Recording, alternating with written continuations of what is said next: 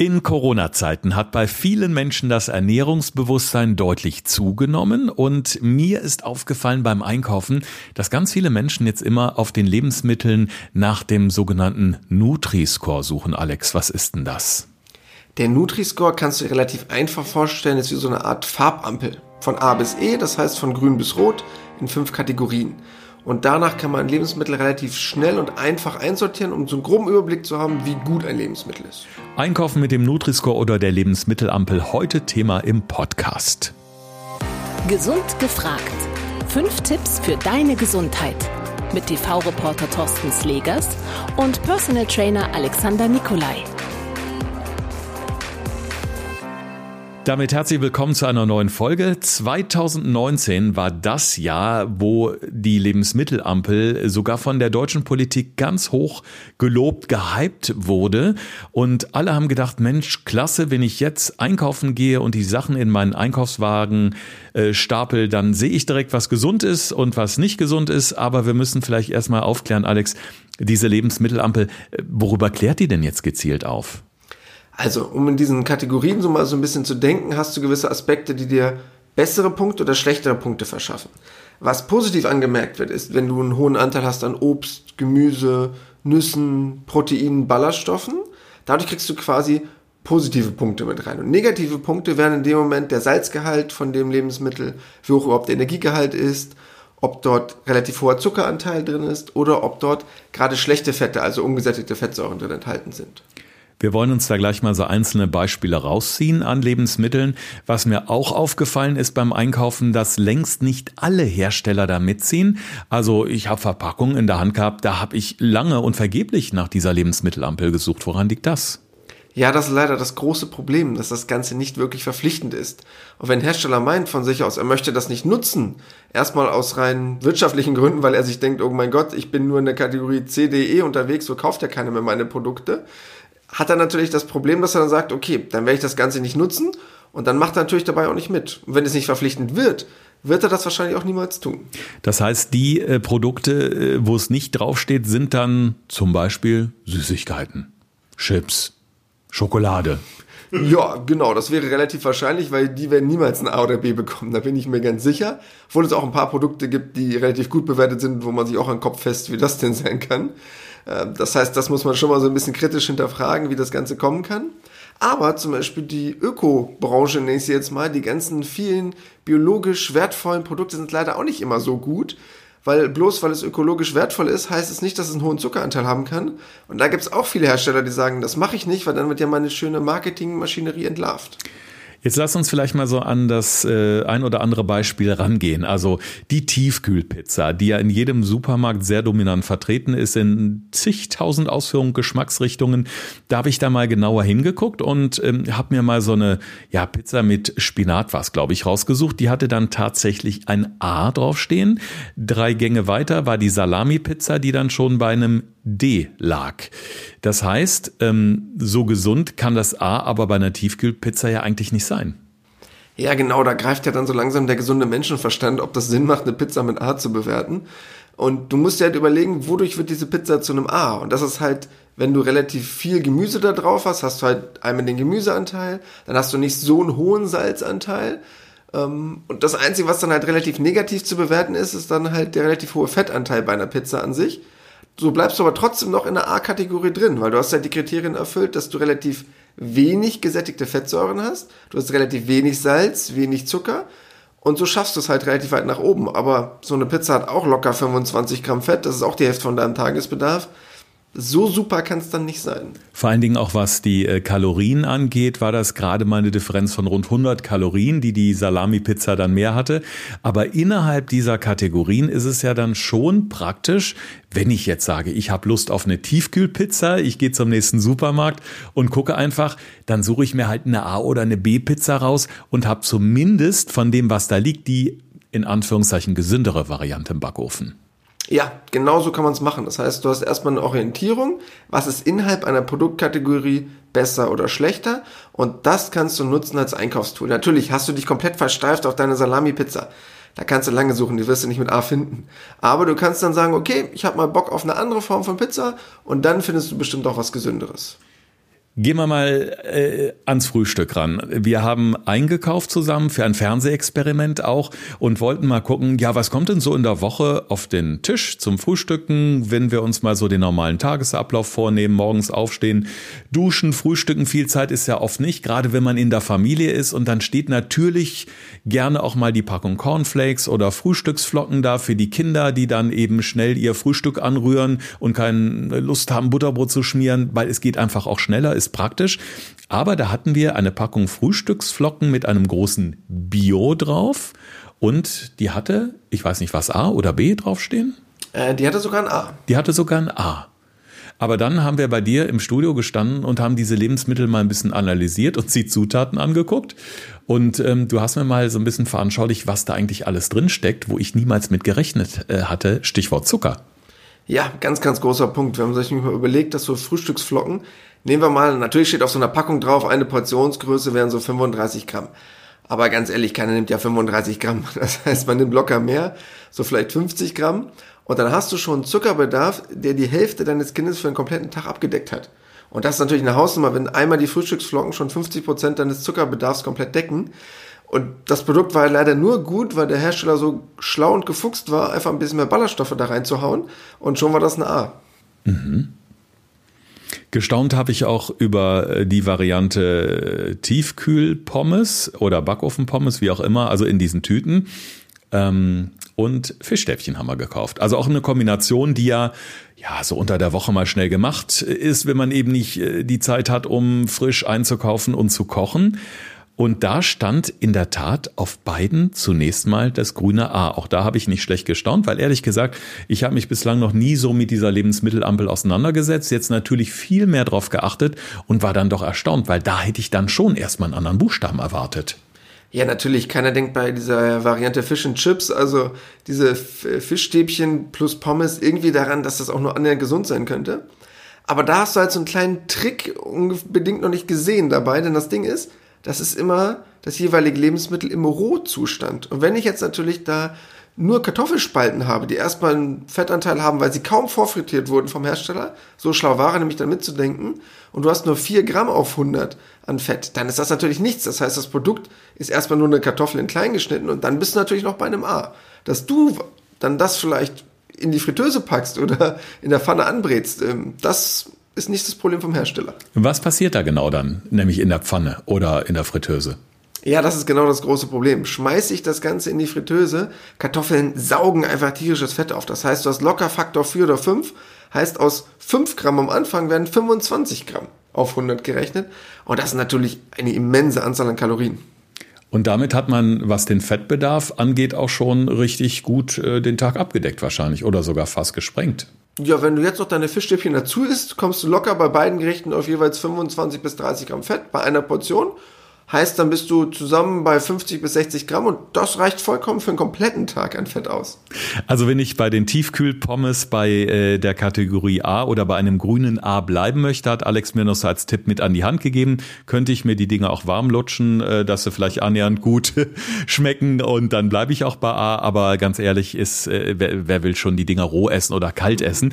Aber wie kriege ich es denn hin, äh, die Lebensmittelampel so für den Alltag für mich wirklich sinnvoll zu nutzen?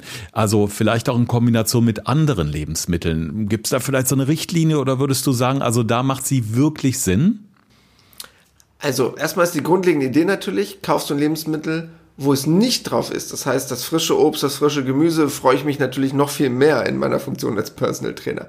Das heißt, so ganz grobe Hausnummer, wenn ich, du jetzt einkaufen gehen würdest und du würdest sagen, mehr als die Hälfte meiner Lebensmittel ist nicht verpackt, heißt, dann musst du automatisch viel Gemüse, viel Obst in deinem Einkaufskorb liegen haben, dann wäre ich schon mal glücklich. Das heißt, schaffst du es mehr als die Hälfte, ohne Verpackung zu kaufen, brauchst du auch keinen Nutri-Score mehr. Das ist ja schon mal eine gute Faustregel, die man einfach so mitnehmen kann. Aber es gibt auch noch einen kleinen Trick, äh, wenn ich nun wissen will, was ist drin. Also wenn es Lebensmittel mit der Verpackung, aber ohne Lebensmittelampel sind, dann hast du eine App, die das kann. Was ist das für eine App? Wie heißt die? Das wäre ein guter Tipp jetzt für alle Hörer. Ja, es gibt gerade eine Organisation, die ich super finde, Open Food, ähm, die auch komplett gemeinnützig unterwegs ist, äh, keinen Zweck verfolgt bezüglich äh, Gewinn, Umsatz und Co. Und die finde ich super, die packen uns aber auch nachher nochmal die Insta-Tipps mit rein, dass ihr euch die App auch gerne runterladen könnt. Die hat nämlich einfach einen Barcode-Scanner, die kannst du über jedes Produkt drüber halten. Und das Gute ist, das Produkt braucht noch keinen Nutri-Score. Das heißt, die Software dahinter rechnet automatisch aus, welche Note es bekommen würde. Und so seht ihr automatisch, erstmal, ob der Hersteller mitmacht oder nicht, ist dann egal was das für eine Bewertung wäre. Was ich ganz praktisch finde, du siehst natürlich dann auch, wenn du Produkte mit dem Nutri-Score scannst, ob die Angaben wirklich so übereinstimmen, wovon man natürlich ausgehen kann, aber es ist unter Umständen auch noch mal eine Art Selbstkontrolle und äh, verschafft einem zumindestens, war es bei mir so beim Einkaufen noch mal so ein bisschen den äh, den Gesamtüberblick. Achtest du beim Einkaufen auf den Nutri-Score oder sagst du grundsätzlich so lieber unverpackt als Sportfetischist? also natürlich probiere ich mich auch immer einen relativ hohen Gemüseanteil zu halten, hohen Obstanteil und probiere natürlich auch viel selber zu kochen. Das heißt, dann brauchst du natürlich den Nutri-Score nicht. Und ich jetzt in meiner Funktion durch den Background als ähm, ja als Personal Trainer im Bereich Ernährungsexperte und Co ähm, brauche ich das theoretisch nicht, weil ich drehe die Packung um, dann sehe ich automatisch, was drin ist an Salz, an Fett, an Zucker. Dann habe ich quasi meinen eigenen Nutri-Score sozusagen und brauche dafür keine Ampel mehr, ähm, weil ich das quasi automatisch dann im Kopf habe, okay, ist das jetzt viel oder ist das wenig? Weil beim Nutri-Score hast du halt das Problem, bloß weil ein Lebensmittel in einer Kategorie total super ist, weil es halt relativ salzsam ist, kann es halt sehr viel Fett enthalten. Wodurch es dann für mich auch kein gutes Lebensmittel ist, sondern nur in der Summe halt ein ganz gutes Zeugnis bekommt. Und deshalb gehe ich da schon so ein bisschen differenzierter ran. Mhm. Jetzt ist die Idee hinter diesem Nutri-Score natürlich schon, dass man den Verbrauchern letztendlich helft, hilft, äh, ja, sich äh, ein bisschen gesünder zu ernähren oder zumindest bei der Auswahl der Lebensmittel vielleicht ein bisschen darauf zu achten, äh, was ist so drin. Gibt es denn, das ist ja noch relativ jung, ähm, trotzdem schon Studien, die irgendwie belegen, dass sich Menschen dadurch schon unterm Strich ein bisschen bewusster zumindest ernähren? Ja, man hat das Ganze schon ausgetestet und es gab wirklich Befragungen, bei denen man herausgefunden hat, dass erstmal eine sehr hohe Akzeptanz herrscht. Das heißt, dass über 90 Prozent der Leute sagen, das ist ein gutes Tool, damit kann ich gut umgehen und dass die auch danach bewusster eingekauft haben. Das heißt, es hat den Leuten schon geholfen, eine grobe Orientierung zu geben und auch ein bisschen bewusster wirklich einzukaufen. Ich finde ja auch, wenn man äh, auch so ein Lebensmittel hatte, jetzt wo selbst ein A draufsteht und man kriegt dann raus, naja, das A steht jetzt nicht unbedingt für gesund, aber ist halt innerhalb dieser Kategorie irgendwie ein kleiner Wegweiser für mich, schärft es ja auch wirklich das Bewusstsein mal ein bisschen zu hinterfragen, vielleicht doch mal bei den Inhaltsstoffen drauf zu gucken und sich dadurch einfach auch besser über die Produkte zu informieren. Aber aber was ist denn jetzt zum Beispiel, ich sagte gerade Inhaltsstoffe, ähm, es sind ja unglaublich viele, ja, Ergänzungsstoffe oder wie man es nennt, noch drauf, wenn man mal hinten auf die Packung, äh, Packung drauf guckt. Fließen die mit in die Bewertung oder in diesen Nutri-Score rein? Nee, leider nicht. Und das ist eigentlich auch ein großes Problem, was mich persönlich sehr stark stört. Natürlich ist der Nutri-Score ein relativ einfaches Tool, um Lebensmittel zu bewerten. Aber es gibt keinerlei Aussagekraft bezüglich Zusatzstoffen und Co. Wenn du jetzt zum Beispiel eine Pizza hast und da sind irgendwelche Nitratvarianten drin, die dann zu Nitrit sich verändern können oder werden generell schon so hergestellt, zum Beispiel auf einer Pizza, bestes Beispiel, dass die Salami schön rot bleibt, wird halt gerne Nitrit verwendet, ähm, sind das halt Stoffe, die halt schon für die Gesundheit sich negativ auswirken können und das hat leider nichts damit zu tun. Das heißt, so generell Salz äh, wird auch nicht berücksichtigt bei der Lebensmittelampel. Ähm, doch, Salz schon. Salz schon? Salz schon, das ist kein Problem. Aber Untervarianten wie Stabilisatoren, Zuckerersatzstoffe, all diese Geschichten an Zusatzstoffen, die nicht. Mhm.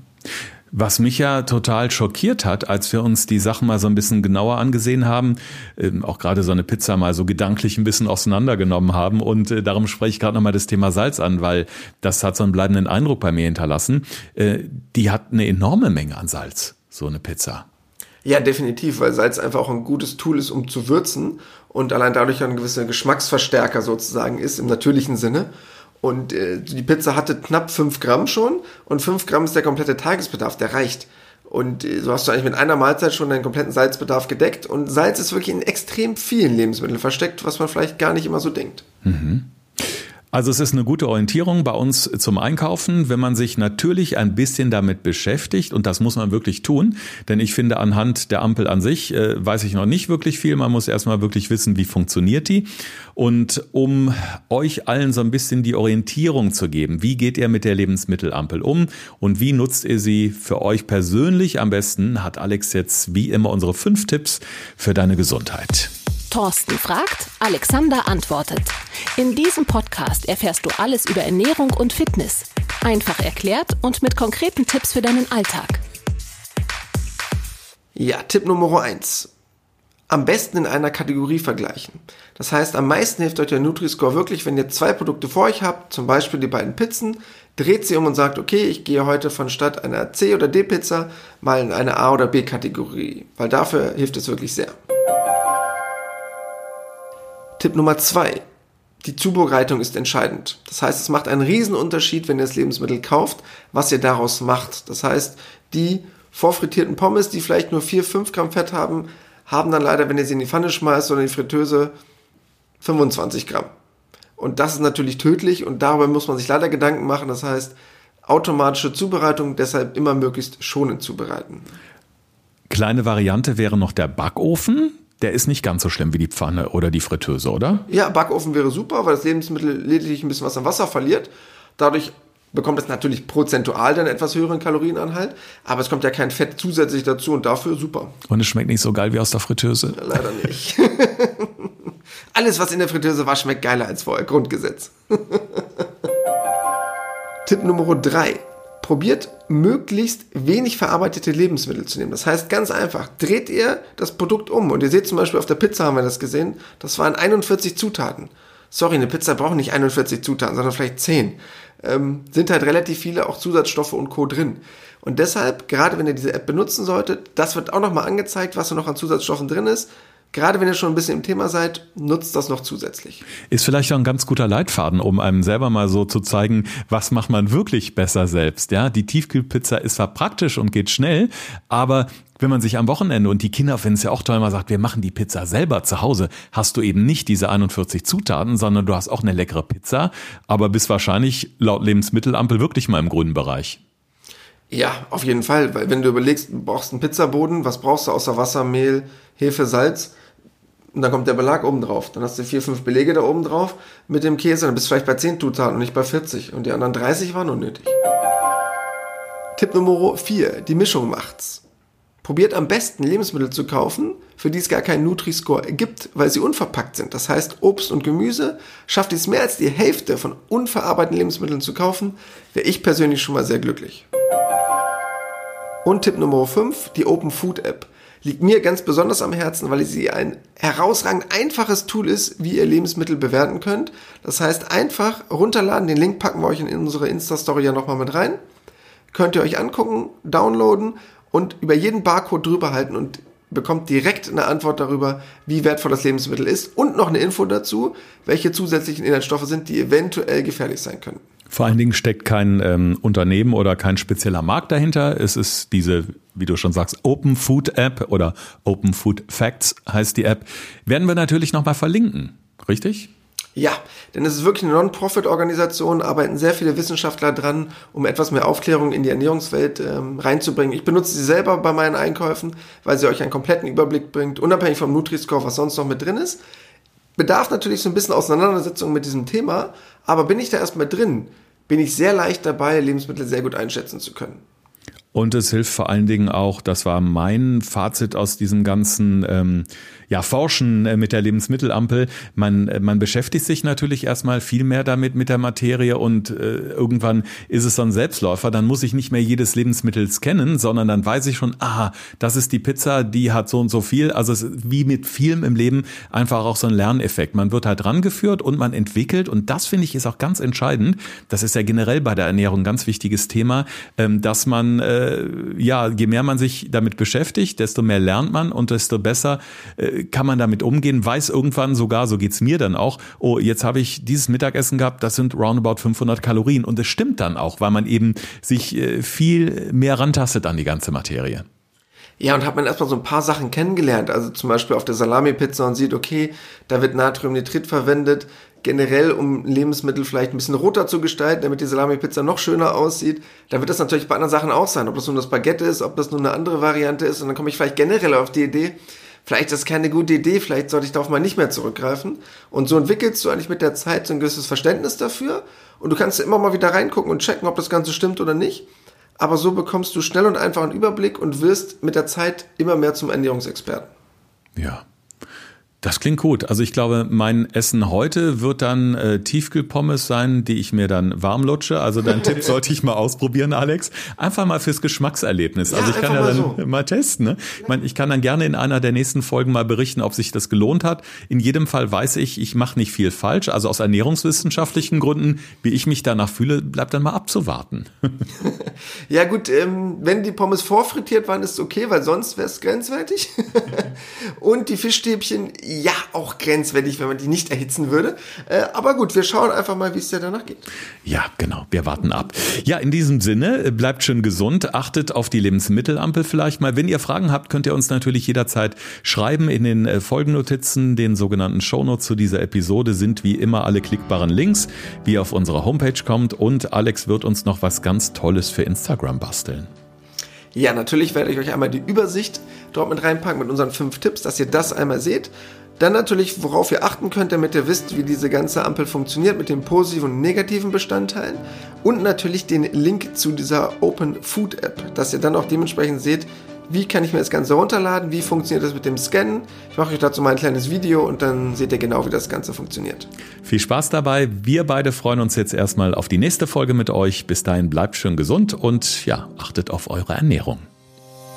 Das war Gesund gefragt der Expertentalk mit Thorsten Slegers und Alexander Nikolai. Wenn es dir gefallen hat, abonniere gerne unseren Podcast und verpasse keine neue Folge mehr.